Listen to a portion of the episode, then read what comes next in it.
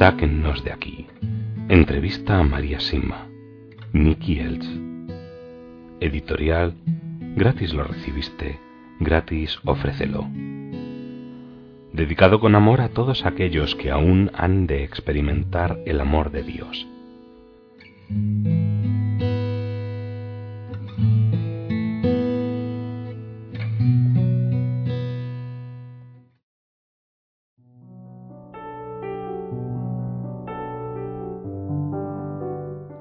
Cielo. Hay días más especiales que otros en los que salen muchas almas del purgatorio hacia el cielo. Sí, la mayoría son liberadas en Navidad, pero esto depende de cuánto se ha rezado y ofrecido por ellas. Es en Navidad porque es el día en el que más gracias hay. Y también muchas almas son liberadas en Viernes Santo, en el día de la Ascensión y en el día de todos los difuntos.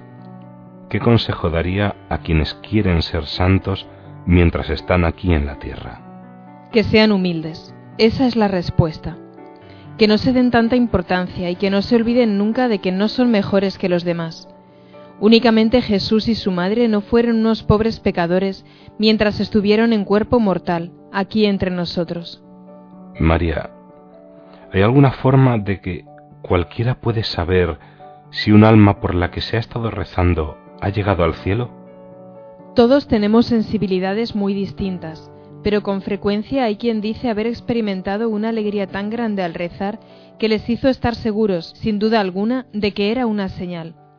De todas formas, no hay que preocuparse por tratar de discernir esto con precisión. Si rezamos por alguien que ya está en el cielo, la Virgen Santísima toma esas oraciones y las aplica en otro lugar donde más se las necesite. Ninguna oración, por más pequeña que sea, se pierde. ¿Cuál es el camino más rápido para alcanzar el cielo? Una profunda humildad.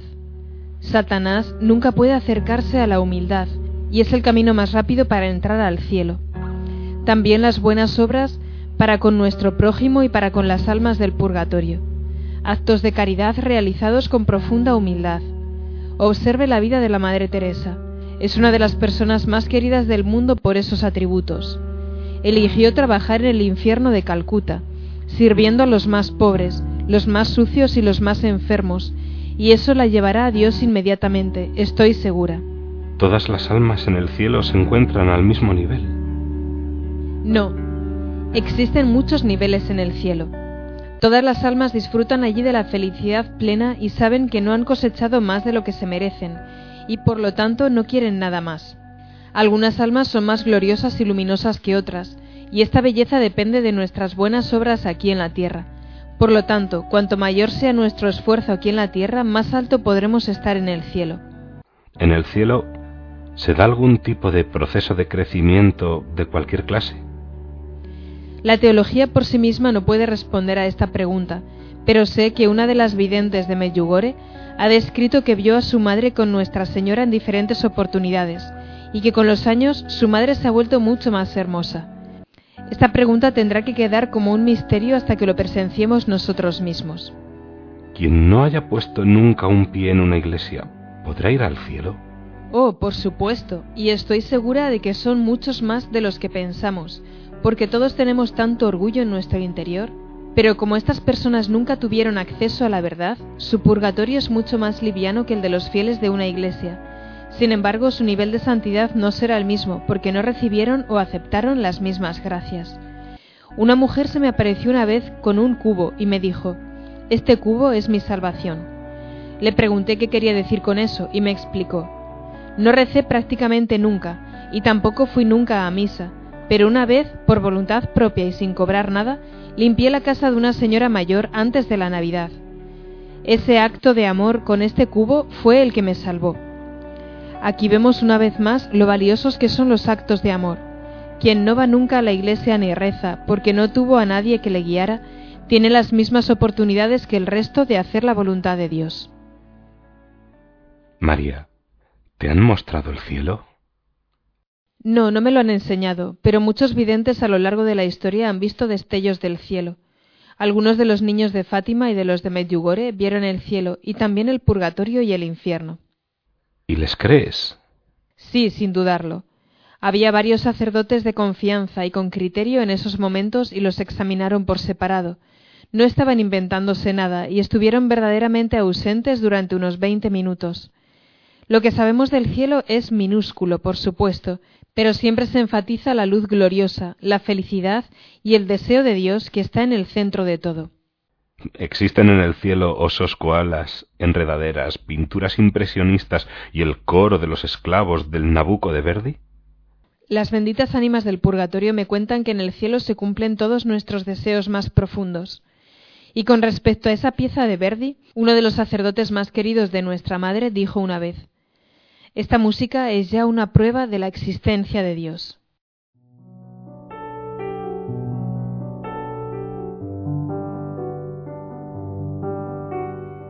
Los ángeles.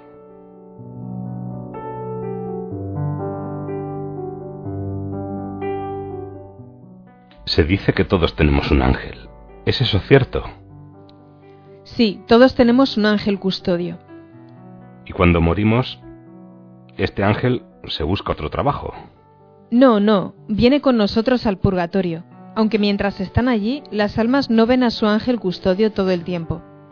Ah, entonces, ¿ha visto alguna vez al ángel custodio junto a la bendita ánima del purgatorio? No, eso no me ha pasado a mí, pero ellos siempre están ahí. Y cuando un alma llega al cielo, ¿qué hace entonces su ángel? Su ángel se queda en el cielo con ella. Los ángeles custodios solamente tienen la tarea de acompañar a uno de nosotros aquí en la tierra una vez. ¿Todos los ángeles custodios tienen el mismo aspecto? No, no todos son iguales. Una persona de confianza que puede ver a los ángeles me contó que algunos son muy impresionantes y otros son más silenciosos. Estos últimos son los que acompañan a personas que sufren, su vestimenta es rojiza y llevan una banda alrededor de la cabeza, algo parecido a una diadema. Otros usan vestimentas blancas, son más alegres y llevan una corona. Estos están al servicio de aquellos a quienes más se protege. Los ángeles de los pobres pecadores usan un rojo profundo. Llevan corona en la cabeza y cruzan las manos sobre el pecho a la vez que miran hacia el cielo en apariencia de súplica. ¿Cuál es la relación entre una bendita ánima del purgatorio y su ángel custodio? En ocasiones es una relación muy cercana. El alma del purgatorio ve a su ángel custodio y éste le consuela y le protege de los ataques que pueda sufrir, a la vez que le guía y le enseña. Las personas aquí entre nosotros también ven y se comunican algunas veces con sus ángeles custodios. Sí, esto ocurre con más frecuencia de lo que se cree y debemos aceptarlo y protegerlo como una gracia enorme. Todos nosotros cuando rezamos mucho podemos llegar a conocer a nuestro ángel custodio. Cuando alguien sufre, por ejemplo, un accidente de coche en el que está seguro que le ha ocurrido algo extraordinario, la mayoría de las veces dicen que fue su ángel custodio. ¿Podría haberse tratado en cambio de un alma del purgatorio? ¿Cómo podremos distinguir entre uno y otro? Sí, podría haber sido una bendita ánima, pero existe una manera fácil de diferenciarlos. Si se trata de un alma del purgatorio, esa alma pedirá al mismo tiempo que se rece o se haga algo por ella. ¿Entiende? Siempre se trata de una relación de ida y vuelta. Con un ángel esto no es así. El ángel no necesita nuestra ayuda, mientras que Dios solamente permite que las almas se presenten cuando pueden pedir nuestra ayuda para su camino. Por lo tanto, si no hay una petición de oraciones de por medio, existen altas probabilidades de que se trate de un ángel. Entonces, si alguien no reza por las almas del purgatorio, las posibilidades de que se trate de un ángel son altas. Todo aquel que desee tener protección extra debería entonces rezar por sus familiares difuntos. Sí, sí, si lo hacemos, podemos estar muy seguros de que recibiremos una respuesta, porque el deseo que tienen de entrar en el cielo con Jesús es muy grande.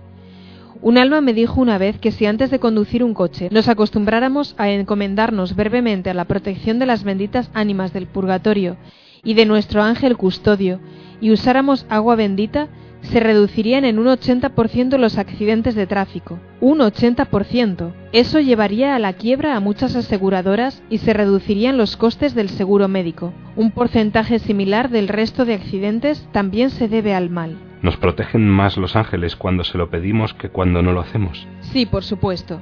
Nosotros solos, sin pedir su ayuda, no podríamos manejar la gran cantidad de situaciones impredecibles que pueden aquejarnos.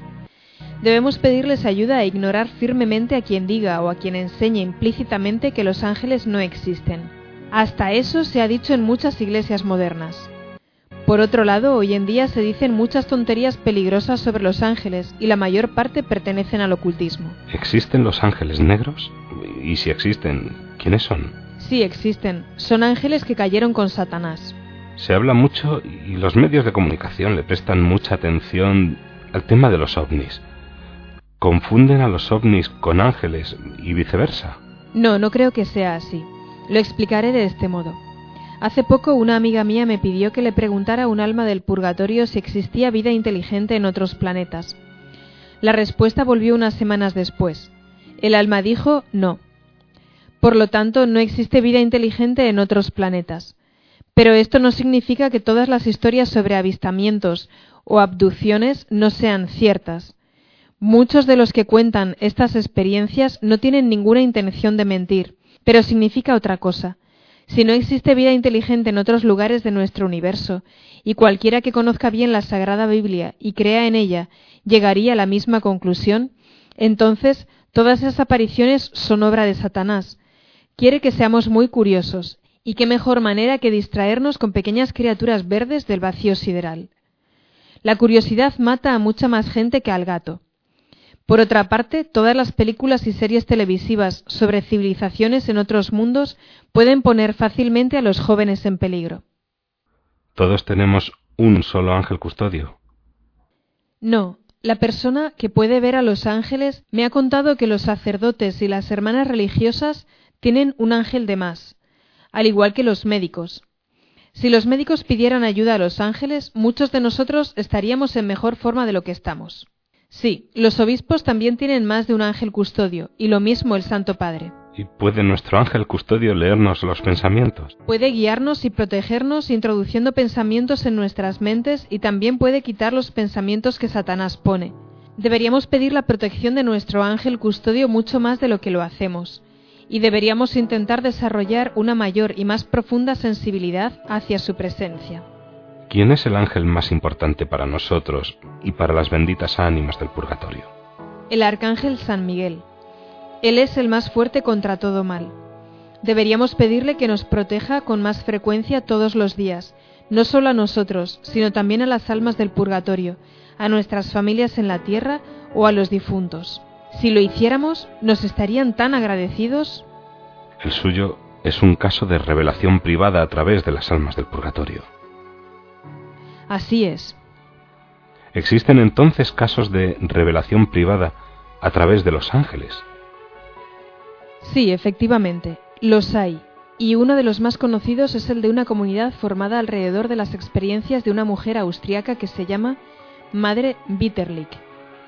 La comunidad se conoce como Opus Angelorum, o el trabajo de los ángeles. Formo parte de ella. Pero al igual que Medjugorje, también está hoy en día bajo continuos ataques de ciertos sectores. Las acusaciones de abusos y que en Opus Angelorum se controla la mente de sus miembros son tan obscenas como la acusación de que es un sacerdote en concreto quien escribe los mensajes de Medjugorje y que ha pagado al Vaticano para que se muestre favorable a estas apariciones. Y como suele ocurrir, son quienes menos rezan, quienes menos han investigado y se han informado son esos los que dicen cosas más negativas.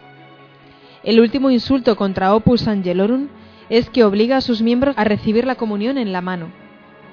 Bendiga a Dios a quien impone cosas semejantes en su nombre, pero nuestra Madre pronto se ocupará de todo esto. Si hay quienes experimentan y a veces hasta escuchan y ven a sus ángeles custodios, pueden también llegar a conocerlos como llegan a conocer otros amigos. Sí, ciertamente pueden. Muchas personas conocen el nombre de su ángel custodio y requieren su ayuda todos los días para que las guíen, protejan y asistan. Durante la oración podemos discernir la presencia de nuestro ángel y hablarlo todo con él. Nuestro ángel está deseoso de ayudarnos y nunca nos dejará de lado, y él puede ayudarnos a pasar por situaciones muy difíciles y peligrosas. Y aparte de San Miguel, ¿cuáles son los otros ángeles importantes? Como se menciona en la Biblia, existen siete arcángeles, y de estos San Gabriel y San Rafael son los dos más conocidos. San Gabriel usa vestimentas parecidas a las de los sacerdotes. Intercede especialmente por aquellos que le rezan mucho al Espíritu Santo. Es el ángel de la verdad. Ningún sacerdote debería dejar que transcurriera un día sin pedir la ayuda de San Gabriel. San Rafael es el ángel de la sanación. Ayuda especialmente a los sacerdotes que escuchan muchas confesiones y a los propios penitentes. Las personas casadas tampoco deberían olvidarse nunca de San Rafael. Lleva una especie de delantal, un cinturón y una vara parecida al cedro en su mano derecha. Deberíamos pedir la asistencia de estos dos enormes ángeles para otras personas siempre que sea necesario. Hoy en día los necesitamos más que nunca, porque el mundo está lleno de mentiras y de dolor debido a la gran cantidad de pecados no confesados. Por otro lado están los nueve coros de ángeles que forman tres jerarquías, los serafines, los querubines y los tronos, las dominaciones, las virtudes y los poderes, y los principados, los arcángeles y los ángeles. No deberíamos dejar nunca de pedir su intercesión. ¿Existen espíritus neutrales de alguna clase?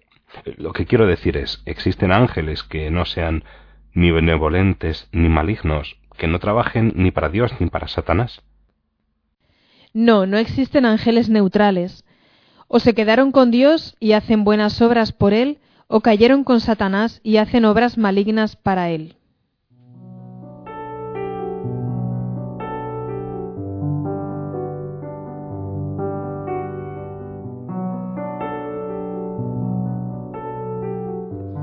La Santa Misa.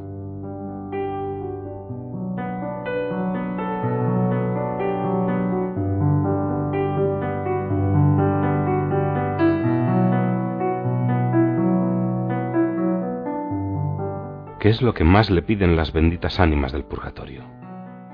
La Santa Misa. La mayoría de las veces piden que se asista a misa y que se celebren misas pero también rezar el rosario, el Vía Crucis y otras oraciones. ¿Por qué le piden misas en lugar de cualquier otra cosa? Porque en cada misa se da la renovación de los sufrimientos de Jesús y su muerte en la cruz. En cada misa, una vez más, Jesús reza por nosotros y con nosotros, y se ofrece al Padre por nosotros. El Padre Pío, que frecuentemente sufría la pasión de Jesús durante la misa, dijo que el mundo podría existir más fácilmente sin el sol que sin la Santa Misa. Estas palabras deberían darnos mucho que pensar y también son, en mi opinión, proféticas. Al asistir a misa nos unimos a Jesús para salvar al mundo de la destrucción y al ir a Jesús nos salvamos a nosotros mismos. La misa es la mayor de todas las oraciones, el más maravilloso de todos los acontecimientos del mundo, y por otro lado es tan misteriosa, pequeña y humilde. Al celebrar misas por las almas del purgatorio las ayudamos en formas infinitas, que entenderemos realmente una vez en el cielo cuando estemos todos juntos y con Jesús. Todas las misas a las que asistimos o que mandamos celebrar por las almas del purgatorio las ayudan de la misma forma. No. Depende de cuánto amó aquella alma del purgatorio la misa en vida, si fue cristiana. Si no lo fue y por lo tanto no sabía nada al respecto, asistir a misa la ayudará mucho más aún. Asistir a una misa por alguien vivo o mandar celebrar una misa por él le ayuda del mismo modo que a las almas del purgatorio. Asistir a misa o mandarla celebrar por una persona viva le ayuda mucho más que hacerlo después. ¿Por qué? Porque aquí todavía podemos recibir gracias, y no así cuando ya estamos en el purgatorio, y también porque aquí la misa ayuda mucho para proteger a esa persona de algún peligro. ¿Existe alguna prueba física de que Jesús esté realmente presente en la hostia consagrada? Por supuesto, hay muchas pruebas. Se puede leer mucho de los milagros eucarísticos que ha habido a lo largo de la historia de la Iglesia. Solo como ejemplo. Teresa Newman de Cones Ruth se alimentó únicamente de la Sagrada Eucaristía y de agua durante unos 36 años, y aún así aumentaba de peso a medida que se iba haciendo mayor. Y hay hoy una mujer en algún lugar del norte de Francia que se ha alimentado solamente de la hostia consagrada desde hace cincuenta o sesenta años, y hace poco su obispo la hizo encerrar en una habitación de hospital durante dos semanas para que fuera examinada. La mujer salió igual de saludable que antes de entrar. El obispo solamente cumplía su deber y la mujer también lo hizo al ser obediente. Jesús permite milagros de este tipo para mostrar a la humanidad que verdaderamente Él es el pan de vida. También se puede leer sobre el milagro del anciano en Italia, donde hace ya varios siglos una hostia se convirtió en un pedazo de carne y sangre durante las palabras de la consagración. La hostia fue examinada en la década de 1970 y resultó tratarse de una parte de músculo del corazón humano. Pero uno de mis milagros eucarísticos favoritos ocurrió en Lageshuis, Alemania, después de que algunas sagradas formas hubieran sido robadas de una iglesia.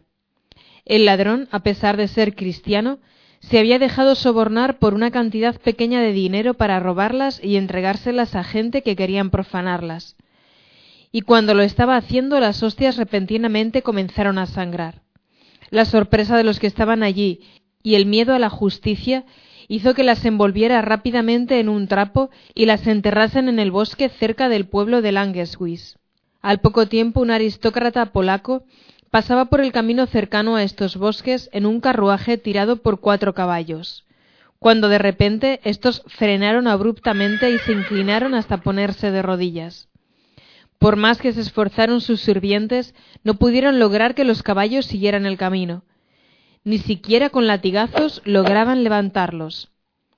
Fue entonces cuando el aristócrata comenzó a mirar por los alrededores y encontró el lino que contenía las formas sangrantes. La noticia se extendió rápidamente por toda la región y el párroco de Langeshuis organizó una procesión hasta ese lugar. Retiró las hostias del suelo y las devolvió a la parroquia, mientras hacía sonar las campanas. Con el correr de los siglos ha habido miles de pruebas de que Jesús se encuentra físicamente en la sagrada hostia, y el anciano es justamente una de las más famosas. ¿Conoció personalmente a Teresa Neumann? Solo por dos semanas no llegué a tiempo a Resl, pero fui a visitar su tumba. Me encontraba bastante enferma por aquel entonces y sin embargo cuando volví ya me encontraba en perfectas condiciones de salud.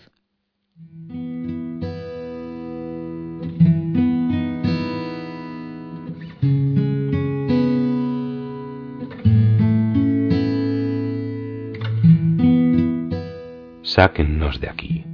Entrevista a María Sima. Nicky Elch. Editorial Gratis lo recibiste, gratis ofrécelo.